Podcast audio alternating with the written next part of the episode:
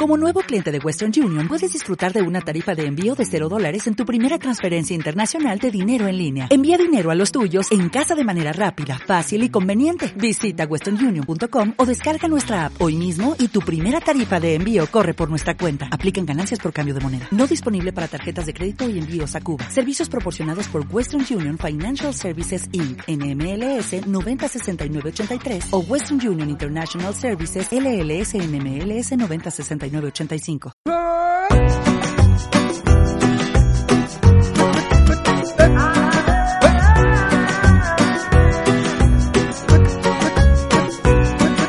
Qu'importe là où je vais, tant que j'ai l'audace de tenir la main de l'autre pour aimer le temps qui passe. Dans tout ce que je fais, la rage et l'amour s'embrassent. Buenos días, viajeros y viajeras. Bienvenidos una semana más al programa de Turismo Sostenible para Radio Viajera. Os habla Laura Basagaña, colaboradora de la plataforma de turismo responsable Travindi. En este nuevo programa abordamos el objetivo de desarrollo sostenible número 11, ciudades y comunidades sostenibles. Actualmente, más de la mitad de la población mundial vive en zonas urbanas y está previsto que en el año 2050 la cifra habrá aumentado a 6.500 millones de personas, lo cual representa dos tercios de la humanidad. Las urbes crecen rápidamente, sobre todo en el mundo en desarrollo, y la migración del campo a la ciudad va en aumento. Hablamos con Darío Espinoza, del lado Tours Valparaíso, sobre las oportunidades que puede aportar el turismo a la región. Con él trataremos temas como la regeneración urbana, cómo integrar el turismo en la ciudad sin que ésta pierda su autenticidad, o sobre la necesidad de integrar a la población local en el proceso de desarrollo turístico. Seguidamente hablaremos con Jaume Torras, de la agencia de viajes Creative Rural, sobre cómo el turismo en el ámbito rural puede ayudar a reducir esta migración de los pueblos a las ciudades, a través de la creación de empleos y la mejora de servicios, entre otros. Puisque tout cela est bien trop court, j'aimerais jusqu'à mon dernier jour, jusqu'à mon dernier souffle de vie. Damos la bienvenida a Darío Espinoza. Él es el responsable de la empresa Lado B Tours. Bienvenido, Darío. Hola, ¿qué tal? Bien, ¿y tú? ¿Qué tal por Chile? Bien, todo bien. Aquí empezando el otoñito. Un Muy poquito bien. de frío en Santiago, pero bien, todo bien. Bueno, Muchas gracias por la, entrevista y por la, por la plataforma de difusión. Gracias, gracias a ti por, por, ah, darnos esta oportunidad de dar a conocer la empresa. En, en vuestra página web aparece el eslogan Ven a conocer el lado B de Valparaíso. ¿Qué es el lado Así B? es. ¿Qué podemos encontrar en él? Mira, bueno, lo primero es contextualizar de Valparaíso, que, que, que la, donde nace este proyecto. eh, Valparaíso es una ciudad que está a una hora y media hacia la costa de Santiago, la capital regional del, de la gra- del Gran Valparaíso. Ya está la región de Valparaíso y su capital es Valparaíso como ciudad. Es una ciudad ícono de Chile, ya fue eh, el puerto principal durante muchos años, antes de la construcción del canal de Panamá. Eh, después de la construcción del canal de Panamá, los barcos dejan de darse la vuelta hasta acá, hasta el final del, sur, y se empiezan a, pasar por ahí por el canal de Panamá. Pero antes de eso era el puerto obligado, o sea, todas las embarcaciones que venían de Europa hacían todo el camino hasta el techo de Magallanes, eran semanas de navegación y llegaban a Valparaíso como puerto de escalada, entonces llegaba toda la primera tecnología, el primer eh, diario de, de- de Chile está en Valparaíso, la- el primer equipo de fútbol, la primera imprenta, es una ciudad pionera, eh, se convirtió en una ciudad pionera y, y el año 2003 es declarada Ciudad Patrimonio de la Humanidad por la UNESCO. Y es- no, no toda la ciudad, sino un eje, un eje de ellos que está principalmente en el casco histórico. Eh, es una ciudad que nunca fue fundada originalmente. Ya llegaron los españoles en, en el año 36, pero no tiene eh, esa fundación clásica de se forma la plaza, se pone el ayuntamiento o municipalidad, como le decimos acá. Valparaíso no, nunca tuvo esa, esa fundación y eh, se convierte en un polo turístico donde se concentra el turismo en este sector, principalmente el Cerro Alegre y Cerro Concepción, Ya, eh, entonces queda todo el, resto de la ciudad un poco alejada de este, de este turismo, de este beneficio turístico. Eh, yo de, procedencia soy de Rancagua, ya una ciudad que está una hora al sur de Santiago, y me voy a Valparaíso a estudiar. Llego a vivir a este sector, eh, que es el Cerro Barón, principalmente, y estudio en la Católica de Valparaíso, eh, y comienzo cotidianamente a hacer mi, recorrido hacia la universidad y digo, este sector es súper bonito, tiene unos miradores preciosos, hay una iglesia muy, muy eh, importante para la ciudad, que es la iglesia de San Francisco. Lamentablemente se ha quemado tres veces, y ahora está pasando por todo el proceso de reconstrucción. Y comienzo a hacer eh, free tours a amigos, a familiares.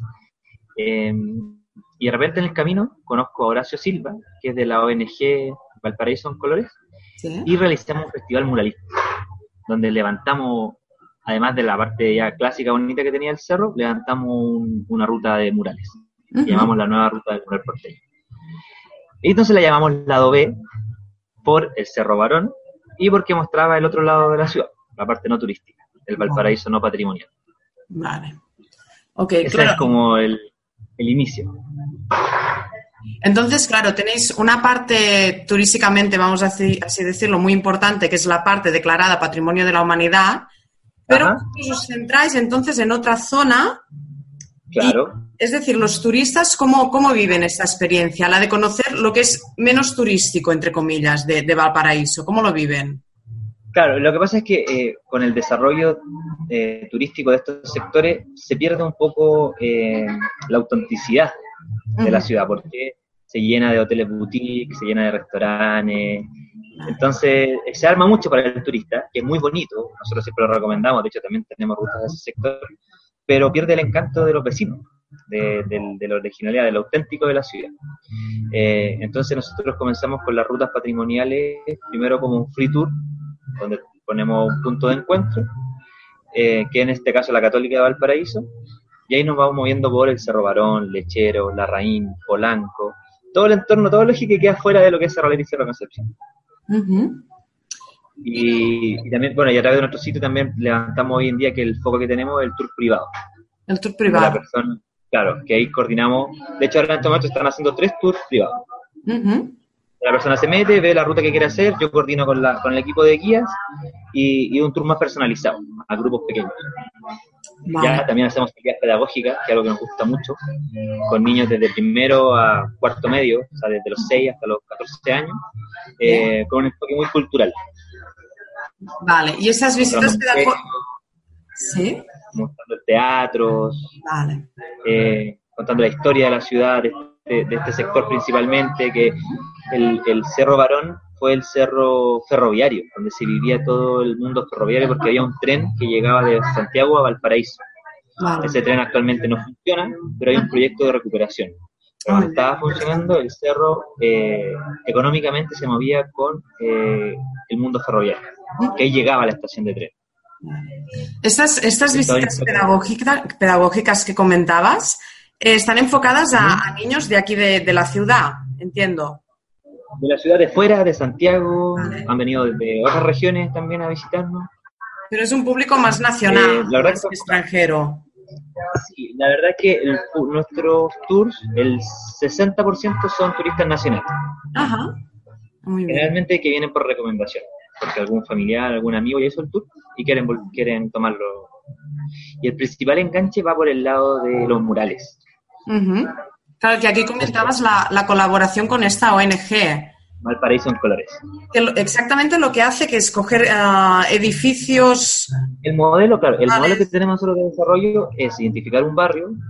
Em, todos los barrios tienen su historia, tienen su patrimonio. Nos juntamos con los vecinos, hacemos recuperación de espacios públicos que tienen que ver con también intervención de limpieza. Eh, ellos nos relatan la historia del cerro, nosotros se lo presentamos a los artistas, los artistas levantan un diseño buscamos auspiciadores públicos y privados y levantamos después un mural, un mega mural. En total hemos levantado 25 en este sector. 25. Sí. Y nosotros, como parte del lado B, trabajamos en la producción. Estamos levantando ahí, movemos los andamios, vamos a comprar pintura. Está, lleno de detalles que tenemos que. Entonces, cuando hacemos las rutas, después contamos en primera persona que nosotros trabajamos haciendo eso. Vale, y esto lo hacéis también consensuado con los vecinos de la zona. Ellos forman parte del proceso participativo. El trabajo nace desde los vecinos, exactamente. En todo este modelo de desarrollo el turista llega al final. Vale. Cuando ya el, barrio se, se hermoseó un poco, el turista llega. Claro, es decir, que creas un producto que acaba siendo turístico, pero que en un inicio su intención es mejorar de algún modo la, vida de los residentes. Tal cual, tal cual. De hecho, el primer auspicio que levantó Valparaíso en colores es de la marca Converse, de ropa, eh, donde ellos tienen un proyecto que busca acercar a los vecinos con su entorno. Sentirlo que se sientan identificados por su entorno. A través de estas obras que reflejan la historia del cerro. Y, a nivel de las, de las autoridades locales, ¿en qué forma os ayudan también a, llevar a cabo este proyecto? ¿O ellos quedan como, como un poco apartados? No, no, no, nosotros hemos contado siempre con el apoyo de las municipalidades, de la Municipalidad de Valparaíso. Actualmente hay una municipalidad y un caso político especial porque existe una alcaldía ciudadana en Valparaíso, ya donde el alcalde actual, yo formé parte de su equipo de campaña, eh, se está llevando un modelo de gestión muy eh, participativa. Eh, antes había otro, otra, otra municipalidad que era más de derecha, pero que yo debo reconocer que también nos apoyó. Muy bien. como que al precio en color y el lado B ha sido un poco trascendente a los orígenes políticos de la municipalidad. Pero actualmente hemos logrado, por ejemplo, llevar una campaña enfrentando los centros de salud, que son los de salud primaria, que se llaman CEFAM, acá en Chile, y hemos logrado pintar murales en esos cefas para arreglar el entorno. Está muy bien, para ayudar a la gente que tiene que acudir a estos centros a que se le haga un poco más llevadera el hecho de tener que ir. De hecho, hay un mural, uno de los, de los murales, que, está frente a esta iglesia que te contaba yo, eh, es una mamá dando pecho. Qué bonito. Porque acá en Chile, en ese momento, generalmente cuando se pintan los murales, los artistas tratan de tener un mensaje de la contingencia social, política que hay en el país. Y en ese momento había una campaña, porque había personas en Chile que todavía les molesta que una mamá de, pecho en un lugar público.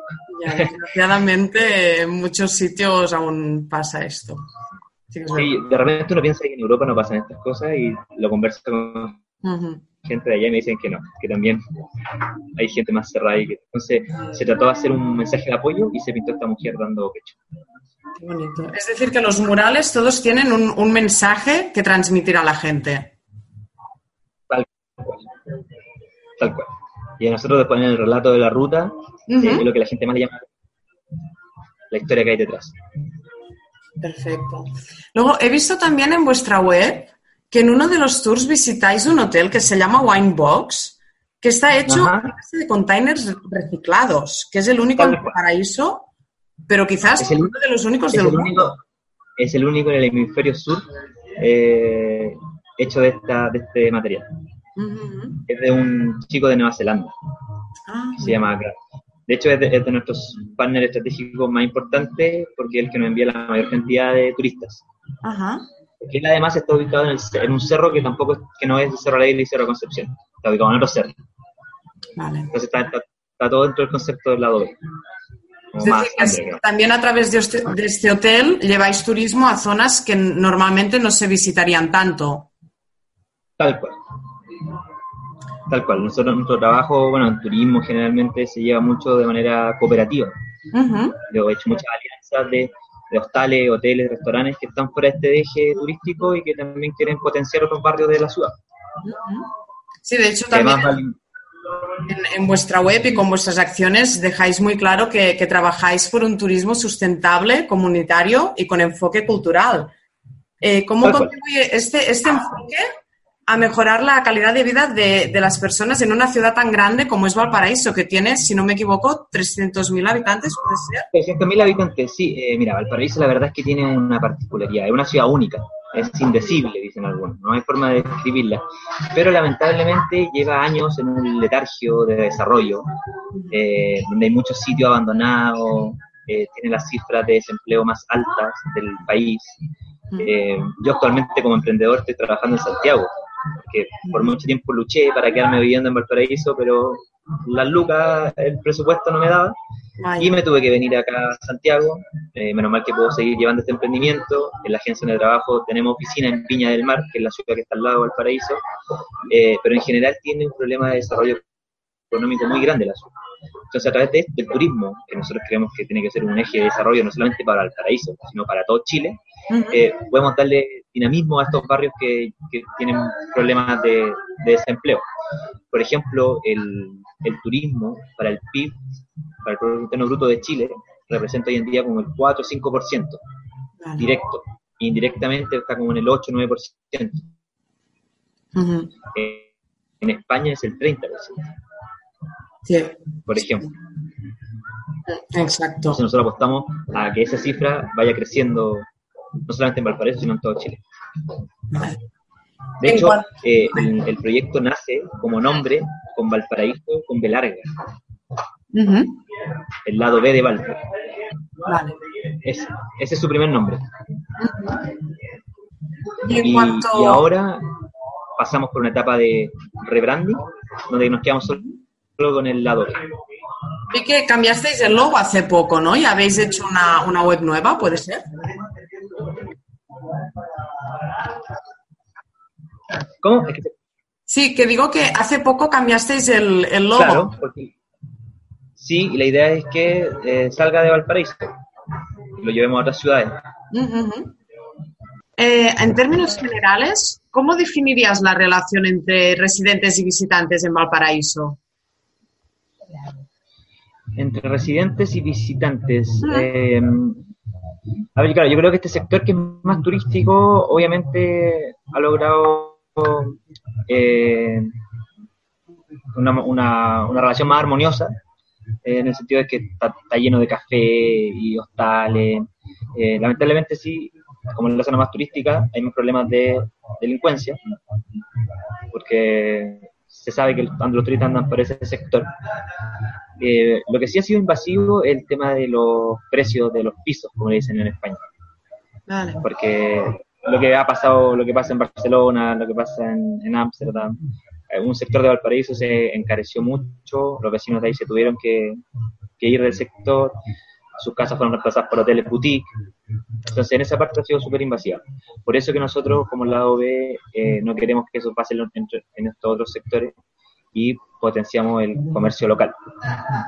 Potenciamos el cafecito de la, de la vecina que durante ha vivido siempre en esa casa, eh, la que puso su, unas piezas por Airbnb, pero sigue viviendo ahí en la casa. Eh, entonces la idea es que siempre se lleve el turismo de una manera comunitaria y que no se vuelva invasivo y que el beneficio lo vean las personas que son del sector, no otras personas de afuera que vienen, se compran un piso, lo remodelan y, hacen un, un hotel boutique. Claro, que los vecinos de, toda la vida puedan seguir viviendo donde han vivido siempre. Se vean beneficiados por, el carácter de ciudad turística. Ya que otros otro ejes de desarrollo económico de la ciudad son se han visto más afectados, son no alcanzan para toda la demanda que hay de, trabajo, que es el puerto principalmente. La Valparaíso es ciudad-puerto, entonces el motor de la economía es el puerto, el turismo, las universidades, es una ciudad muy, muy universitaria hay como cinco grandes universidades. Pero hoy en día el puerto no, genera las plazas de trabajo que, la gente requiere. Se está evaluando un proyecto de expansión del puerto, pero nosotros creemos que lo del puerto tiene que ir de la mano con, también con el desarrollo turístico. Así que como, como retos a los que se enfrenta una ciudad como Valparaíso, diríamos por lo que hemos ido hablando hasta ahora, Tendríamos por un lado un poco lo que es ah, el aumento de los precios de los pisos, también hemos hablado de tasas altas de desempleo, delincuencia derivada de una invasión, entre comillas, del turismo.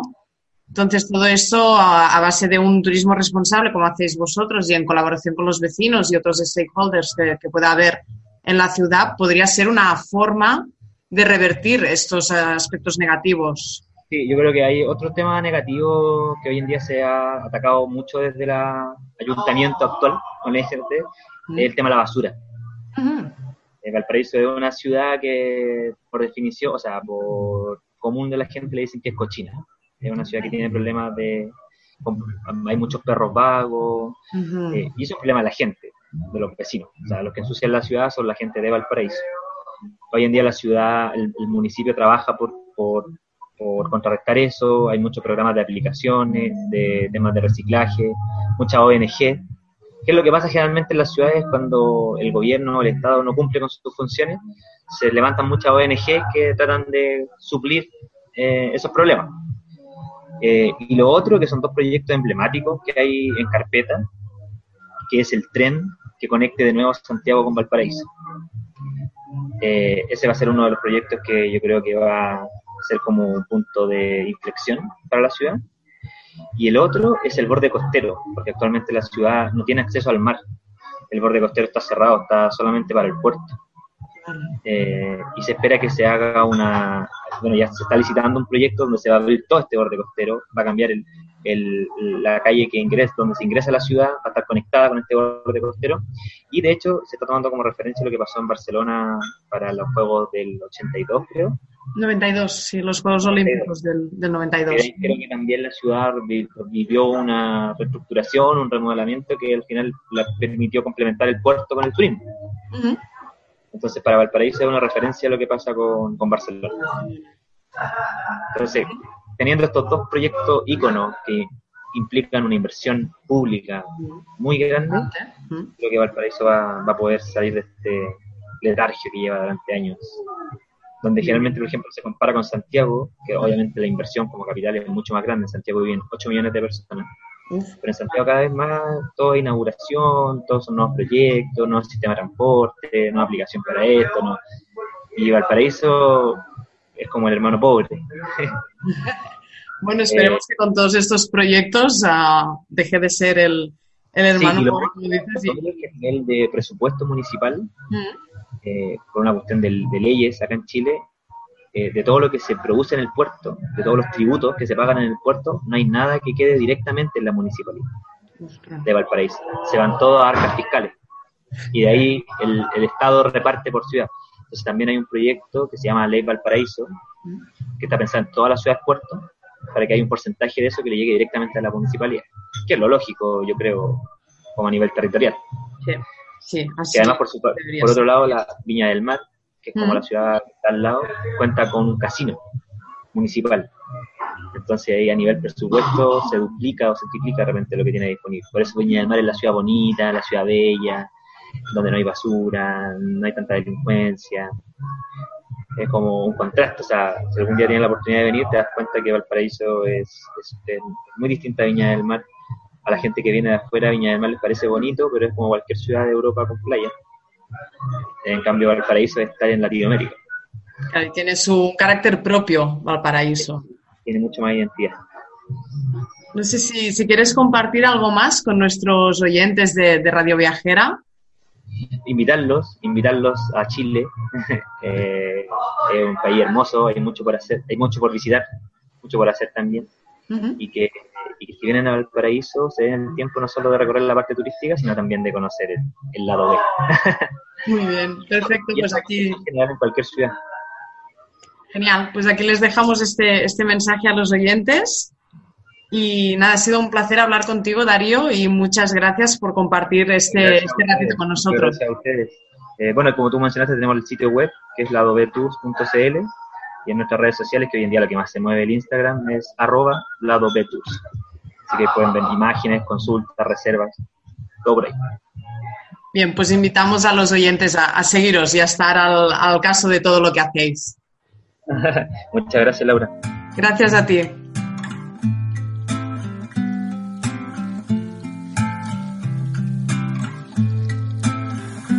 Siempre te lo cuento y nunca te lo digo de puro sentimiento. Tengo el corazón mendigo, es altamente adictivo. Quiero comerme el mundo y me lo comeré contigo.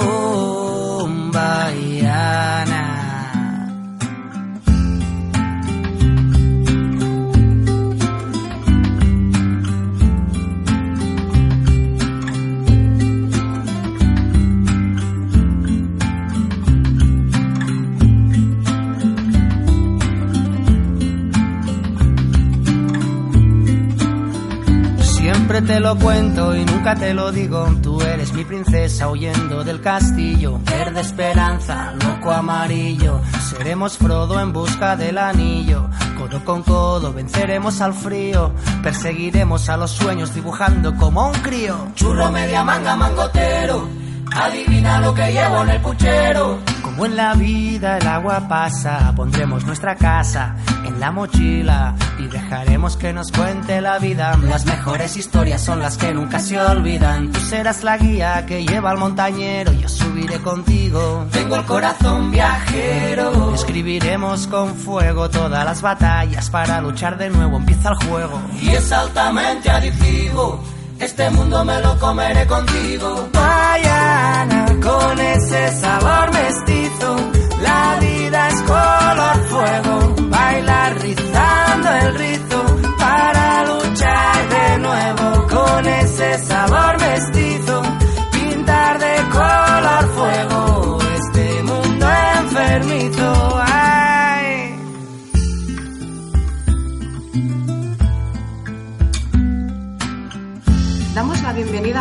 a Jaume Torres, creador de la agencia de viajes Creative Rural. Buenos días, Jaume. Hola, buenos días, Laura. Muchas gracias por estar esta mañana hoy aquí con nosotros. Gracias a vosotros. Para empezar, queríamos que nos contases un poquito uh, en qué consiste tu agencia de viajes Creative Rural, cuál es su misión.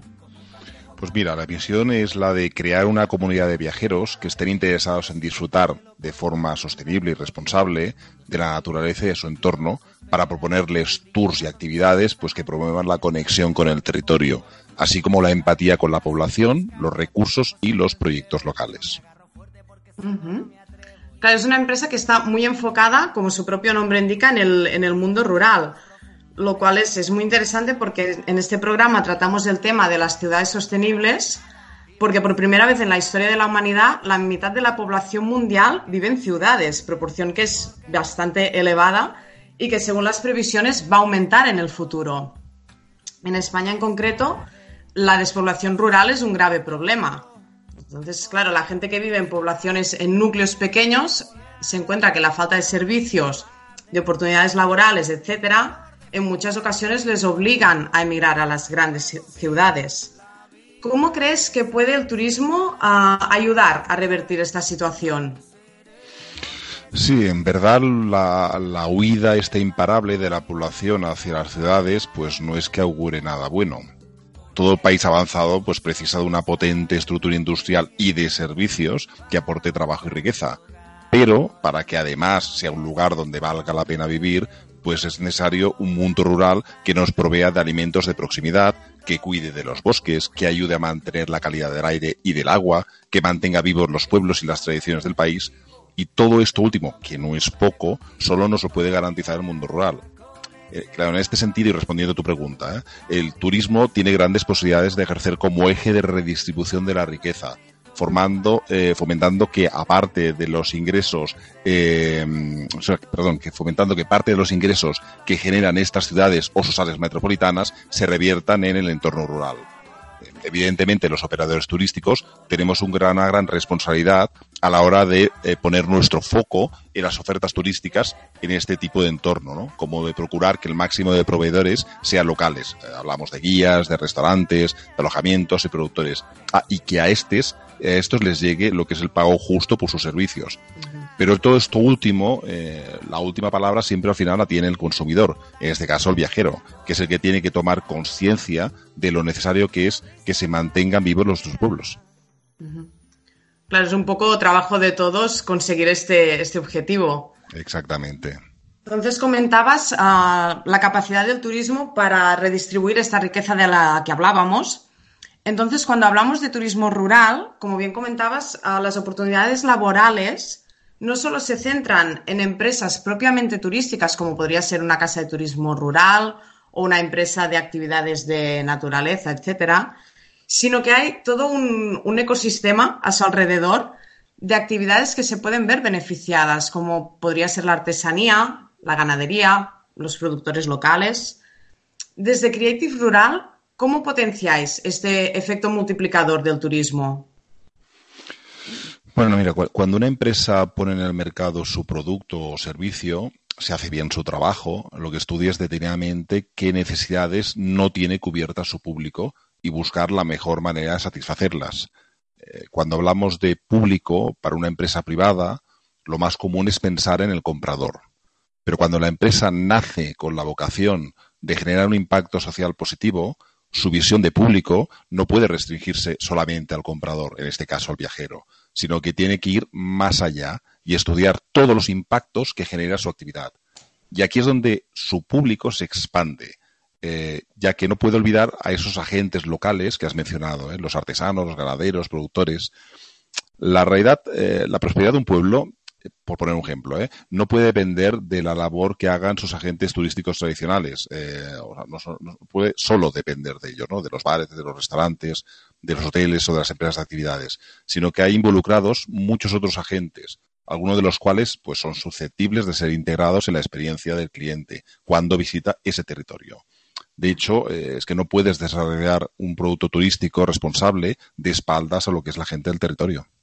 Claro, claro, hay que integrarla en el proceso de, creación del producto y sobre todo cuando el turista está en el sitio, fomentar un poco esta, esta mm, participación ¿no? del turista en la, en la vida diaria de las personas que habitan en el mundo rural desde el respeto, siempre desde el respeto y desde la comprensión. Sí, sí, eso es así. Ah, dentro de su, de su oferta, Creative Rural tiene actividades formativas como por ejemplo los cursos de inmersión en inglés, que es una propuesta que realmente estamos mucho más acostumbrados a verla en grandes ciudades. ¿Cómo surge esta idea de crear este producto en el medio natural y qué beneficios aporta? Bueno, a nivel genérico, la pregunta sería, ¿por qué es interesante desarrollar actividades formativas fuera de las ciudades y en entornos naturales? ¿no? Y la forma más fácil que puedo encontrar para, para que se entienda es eh, con un ejemplo. Entonces, si tenemos, si tenemos la posibilidad de apuntarnos a una formación sobre un mismo tema que se imparte de dos formas distintas, ¿eh? o bien en un aula, que puede ser de una escuela, de un hotel o de una empresa, con el típico formador, con la pizarra, con su PowerPoint, o la misma formación en un entorno rural, por ejemplo, en un jardín, en un prado, en un bosque, etcétera, donde a los diferentes conceptos se les añade también cierta experimentación, pues de entrada, eh, ¿cuál va a parecer más seductor? Eh, por cuál nos podríamos decantar, ¿no? Pues pienso que para la mayoría la posibilidad de salir y hacer algo a cielo abierto eh, frente a un bello paisaje y experimentando parte del contenido nos parecería una opción más atractiva, ¿verdad? Claro, si esta sea la opción y si la opción nos parece más atractiva, pues iremos con mejor predisposición y si vamos con más predispuestos, pues pondremos mayor atención y si ponemos más, atención, los contenidos nos entrarán con más facilidad. Y si eso ocurre, la formación será más eficiente. Así de simple, ganamos en impacto y en eficacia, ¿no? Eh, si voltemos al tema este que me comentabas de los idiomas, ¿no? Eh, ¿Por qué incluir la posibilidad de aprender o simplemente ejercitar idiomas en una propuesta turística? Bueno, pues en parte por lo mismo que te acabo de explicar, eh, pero también porque durante el viaje las palabras no aparecen escritas en una pizarra, sino que cobran vida durante todo el trayecto y además se pueden experimentar. Eh, no es lo mismo estudiar en una libreta cómo se dice vino, merluza, eh, pimiento, patatas, guisantes, cebolla, o ir a un mercado local, comprarlo todo con los comerciantes y luego cocinar una receta con todos estos ingredientes. Tampoco es lo mismo leer un texto donde se habla de la fuerza del agua golpeando los acantilados o que un guía local nos explique todo esto en el idioma autóctono eh, frente al propio fenómeno, disfrutando a su vez de este espectáculo. Entonces, las, aulas, claro, son, son entornos artificiales, mientras que los pasajes son entornos naturales. Y la naturaleza siempre encuentra una manera de añadirle un plus a nuestros aprendizajes es un entorno así como más relajado y aparte lo que comentabas de aprender a través de la experiencia, no tanto de la teoría, sino de, una forma de aprender interactuando con el entorno. Claro, porque es, la única manera al final de que, de que se fijen los conceptos y las ideas, ¿no? Que en cierta manera practiquemos con ellos. tenemos grandes ciudades como Barcelona, por ejemplo. Pongo el caso de Barcelona porque es la zona en la que tú más trabajas, es la zona donde tiene ubicación física tu, agencia de viajes en la provincia de Barcelona. Y mm, estas grandes ciudades son destinos turísticos muy populares a nivel mundial. Esta atracción también puede contribuir a desarrollar turísticamente una parte más amplia del territorio, a la vez que se intenta descongestionar un poco la, ciudad redistribuyendo los flujos turísticos.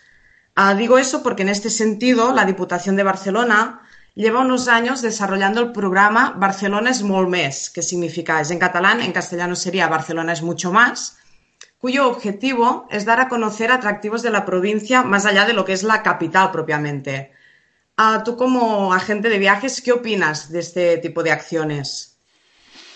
Bueno, lo primero sería pues aplaudir la labor que está haciendo la Diputación de Barcelona, una labor que viene también apoyada desde hace algún tiempo por la Agencia Catalana de Turismo, que también apuesta claramente por redirigir el flujo de turistas hacia las zonas eh, de, menor concentración turística. ¿no? Eh, piensa que, por ejemplo, lo que es la costa catalana, incluyendo lógicamente Barcelona ciudad, concentra más del 90% del turismo que viene a Cataluña. Y es que eso no tiene ningún sentido y hay que buscar la forma de revertirlo ya no se trata solo de, los turistas eh, extranjeros, eh, es que los propios del país tampoco conocemos la riqueza que nos rodea. Entre la administración y los agentes privados, pues tenemos que adoptar el compromiso de redistribuir todo este flujo de viajeros, mostrándoles la belleza que hay repartida por todo el territorio. Además, eh, conocer Barcelona no es solo conocer, o sea, si queremos conocer Barcelona, lo que sería la provincia de Barcelona, no hay bastante con conocer solamente la ciudad, ¿no? Hemos de salir fuera de esta, de esta ciudad como, como lo mismo pasaría con Cataluña, ¿no? Conocer la, la, ciudad de Barcelona o conocer la provincia de Barcelona tampoco no sería conocer Cataluña, como pasaría, por ejemplo, con, con Sevilla, con Sevilla, ¿no? O sea, si conocemos Sevilla no conocemos Andalucía, si conocemos Palma de Mallorca no conocemos las Baleares, ¿no? Entonces, en cierta manera, dar la idea, pues, que, que, que el, que el territorio quizás más conocido, en este caso como podría ser la ciudad de Barcelona, pues eh, no es todo lo que mm, eh, tiene, eh, tiene el turista que conocer de cuando nos visita, ¿no? Sino hay, hay otras cosas interesantes a, la par, ¿no? Y que vale la pena que, la, que las demos a que ayudemos a darlas a conocer. Claro. ¿Y crees que, mm, claro, porque un turista que viene por primera vez a, a, Cataluña, lo más seguramente que quiera ir a Barcelona, pero los turistas que nos visitan por segunda, tercera vez, ¿son estos los turistas a los que tendríamos que dirigir un poco esta, esta oferta de fuera del área de Barcelona para que conozcan más del territorio? Sí, a ver, en parte sí. ¿eh? Ya sabemos que cuando un turista viene pocos días, por lo general va a ser todo un poco sota caballo y rey. Al final, eh, eh, hablando de Barcelona, ¿no? Que pues, querrán conocer pues, la Sala Familia, querrán bajar por las Ramblas, ir a visitar Montserrat, es decir, es difícil, si vienen pocos días, moverlos de estas ofertas, ¿no? Y por tanto, digamos que puede ser poco eficiente hacer nuestros esfuerzos publicitarios en, en, mirar, pues eso, ¿no? De redirigirlos hacia otro lado. Por tanto, hay que, ahí sí que es verdad que la batalla la tenemos perdida, ¿no? Pero ese turista que, que repite, o a ese turista que hemos sido capaces de venderles un programa, un programa en, en, este caso en Cataluña, ¿eh? porque estamos hablando de Barcelona, un programa que incluya más de esos dos, tres días imprescindibles para conocer la ciudad, a ese sí que podemos dirigirle una propuesta eh, donde, donde ya la, la, la proximidad pues eh, pues sea eso pues no, no, no haga no quizás no lo, no lo podremos llevar con cinco días al Pirineo como quien dice pero sí que seremos capaces de llevarlo pues a unos cuantos kilómetros de Barcelona y mostrarle una realidad un poco más amplia de Cataluña Claro, luego complementando esta, esta oferta podemos conseguir también que los turistas que nos visitan estén más tiempo en el territorio, no solo dos, tres días, sino incluso dos semanas si les montamos un, un programa que realmente les incluya sitios interesantes que tenemos muchos aquí en, en la zona. Claro, más, tiempo, quiere decir más gasto y, y, eso quiere decir más, más ingresos para el propio territorio, ¿no? Y, y mejor redistribución. Eh, porque al final no todo va a quedar eh, dentro de lo que es la, el núcleo urbano, sino que se va a redistribuir, a menos en parte, fuera de este núcleo. Uh -huh. Una de las acciones que lleváis a cabo en Creative Rural es dar un porcentaje de los beneficios a proyectos arraigados al territorio. ¿De qué tipo de proyectos estamos hablando? ¿Y cómo pueden estos proyectos contribuir a construir comunidades más sostenibles? Bien, la idea es la de participar en proyectos arraigados con el territorio donde transcurren los programas turísticos, ¿vale? No tanto lo de inventarse ninguno nuevo. Es decir, ya hay mucha cosa que, que está hecha y que necesita aportaciones. Entonces, sencillamente se trata de, de, unirnos a ese esfuerzo, ¿no? Entonces, los proyectos pues pueden ser ambientales, como podría ser, por ejemplo, la recuperación de una, de una acequia o la limpieza de una fuente, eh, proyectos patrimoniales, como la reconstrucción de un muro de piedra seca, que tenemos bastante aquí en Cataluña, o la rehabilitación de una masía, o proyectos sociales, eh, por ejemplo, fondos de ayuda para una escuela rural o para pagar la calefacción de gente mayor, etcétera, ¿no? O sea, cosas que están pasando en el territorio que precisan de, ayuda y, bueno, y que nosotros podemos contribuir, aunque solamente sea en una parte, ¿no? Eh, cuando fijamos un sitio, es, de hecho, es mucha la gratitud que le debemos, porque lo que busco eh, por eso nosotros buscamos un poco un método de compensación que permita mostrarle ese agradecimiento del viajero y esa solidaridad, ¿no? Y uso la palabra solidaridad porque no se trata tanto de aportar recursos a mono, digamos, de limosna, sino de sentirnos próximos a las necesidades de los demás y a entender eh, que sus paisajes también son nuestros paisajes y que sus pueblos son nuestros pueblos y que sus necesidades también son las nuestras, ¿no? Es decir, eh, mirando de, hermanar lo que sería el viajero pues con el, eh, con el propio territorio. Es una, forma de hacer que se sienta más integrado y más, más acogido por la tierra que visita, ¿no? Quizás. Sí, porque también al final uno solamente respeta aquello que, le es propio. Si tú vas a visitar un territorio y para ti es un territorio que lo puedes como calificar como de ajeno a ti, pues es más, más difícil que lo, que lo valores bien o que lo respetes, ¿no? Y al final lo que buscamos cuando la gente viaja es ese respeto y el respeto pues al final implica un cierto conocimiento y una cierta proximidad a, a eso, al fenómeno que vamos a visitar y, aparte de dar estos beneficios a los proyectos, ¿tenéis pensado alguna forma de que el turista pueda participar durante su viaje de estos proyectos para integrarse todavía más en ellos? Sí, bueno, de, hecho, claro, no, todos los tours al final ofrecen las mismas posibilidades, ¿no? Mm. Eh, ciertamente habrán habrán propuestas pues que quizás eh, podamos llegar a acuerdo con, yo que sé, pues podría ser con el propietario de alojamientos o con, o con alguna institución de algún pueblo que nos permita que el cliente, pues eso, colabore. Eh, por ejemplo, antes lo hemos dicho, ¿no? Eh, tú puedes solamente colaborar a nivel económico con la reconstrucción de un muro de piedra seca o puedes participar activamente en esa reconstrucción, ¿no? Siempre que sea posible, miraremos de dar esa, esa posibilidad al viajero de que participe en esas tareas, ¿no? Eh, no siempre va a ser posible, pero cuando lo sea, pues, eh, pues ahí estaremos, ¿no?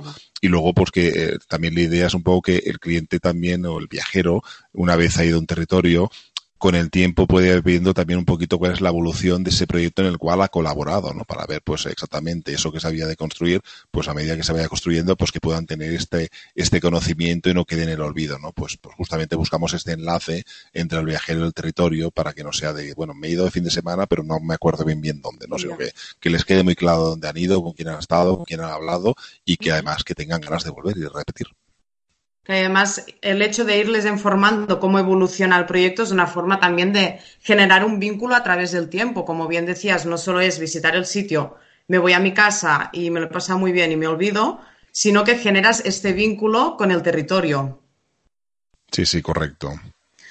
La verdad es que es, un tema muy interesante y las posibilidades ah, son muchísimas y podríamos estar hablando de ello durante mucho rato pero se nos va acabando el tiempo de la entrevista. Y mm, ya para terminar, ah, te quería ofrecer la, la, oportunidad, si quieres decirle algo más a nuestros oyentes, algún mensaje más que les quieras lanzar.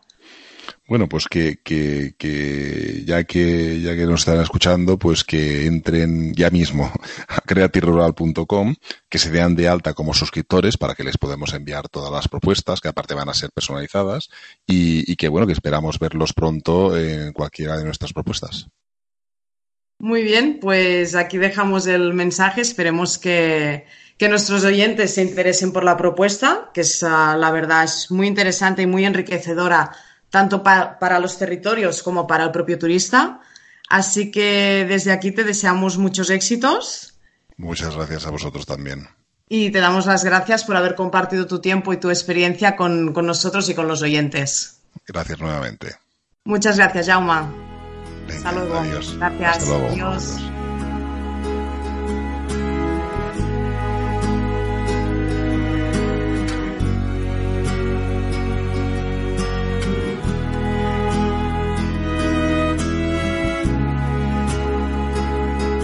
Esto ha sido todo por hoy.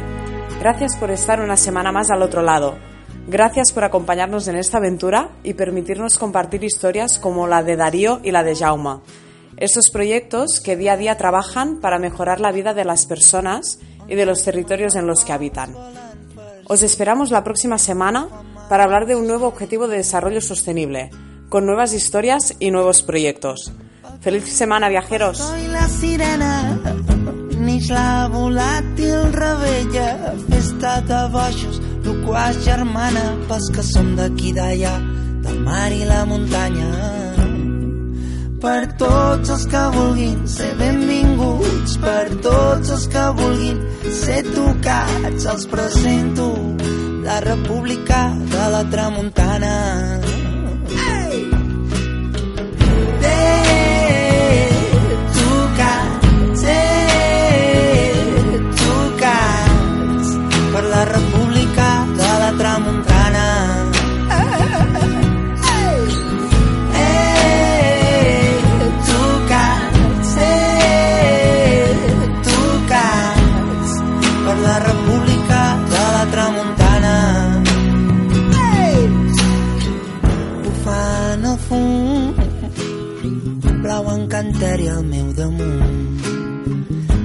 Camí dels cavalls només corren brosses del seu perfum.